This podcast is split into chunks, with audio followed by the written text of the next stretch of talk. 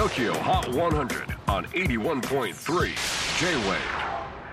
クリス・ペプラーです、えー今日は11月1日、えー時刻は5時13分。真っ暗ですね外は。もうおかしいぐらい。今さっきちょっとちょっとあのすあの数分間間があって外を見たらもう真っ暗ですね。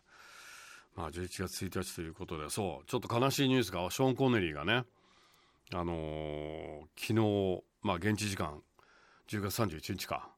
えー90歳の人生を閉じたということですけれどもあのショーン・コネリーは僕にとってはやっぱり僕ら世代は絶大な影響力っていうかあのねジェームズ・ボンド初代はものすごい影響があったような気がしてて俺がだから本当もう記憶5歳ぐらいかな。なんかもう本当にすげえ幼少の頃の記録で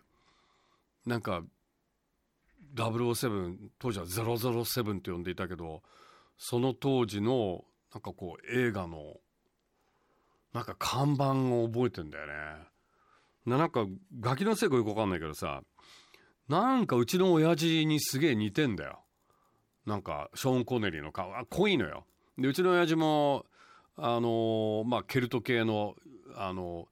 ちょっとね目のあたりが似てんのかな。全然ショーン・コネリーの方が絶対かっこいいんだけどガキの頃すげえちっちゃい頃俺なんかすごくショーン・コネリーがなんかすげえ父親に似てるような感じがしててさ。だからすごいなんか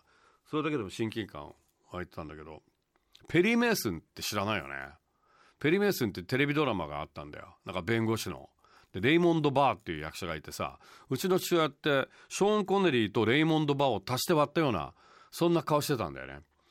でもあのそれだけじゃなくてやっぱり、うん、ショーン・コネリーはうんすごい鮮烈な男性像のイメージだよね。今までなかったじゃんそのなんていうんですかねあの殺しのライセンスっていうかさそれを持った男なわけでしょ？なんかやっぱり結構どっちかっていうと結構アンチヒーローでもあるんだけどだからそうだよね幼少の頃ヒーローと思うべき人ではないやっぱりショーン・コネリーの影響はすごいと思うようちら世代は。なのでちょっと今日は帰ったらベスパーマーティーニでも飲もうかなと。あのショーン・コネリーはウォッカマーティーニでやっぱりシェイクしたマーティーニを飲むというのがフェイバリットドリンクだったんでまあ今夜はマーティーニを飲もうかなと思います。まあでも90歳大往生だよね。さあ大往生といえば最新の TOKIOHOT100 トップ5はこんな感じです。5位は Celeste Hear My Voice オンエア好調で先週45位から一気にトップ5入り。4位は BTS Dynamite かつてのナンバーワンソング先週5位から再びじりっとワンポイントアップ。3位は beabadoobee Worth It 注目のニューアーティスト B ちゃん。オンエアと vote を稼いで先週10位からトップ3入り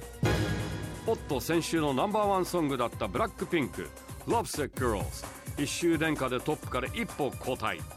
ということで最新の TOKIOHOT100 11月1日付チャートの1位は？セゾンカード TOKIOHOT100 11月最初のチャートを制したのは aiko でした。オンエアに加え通算40枚目というメモリアルなシングルのセールスも稼いで先週9位から一気にてっぺんです。ニューナンバーワン aiko ハニーメモリー。いかがでしょうか？次回11月8日100曲カウントダウンに加えゲストはエイルと平井大。お楽しみに。J-WAVE PODCASTING TOKYO HOT 100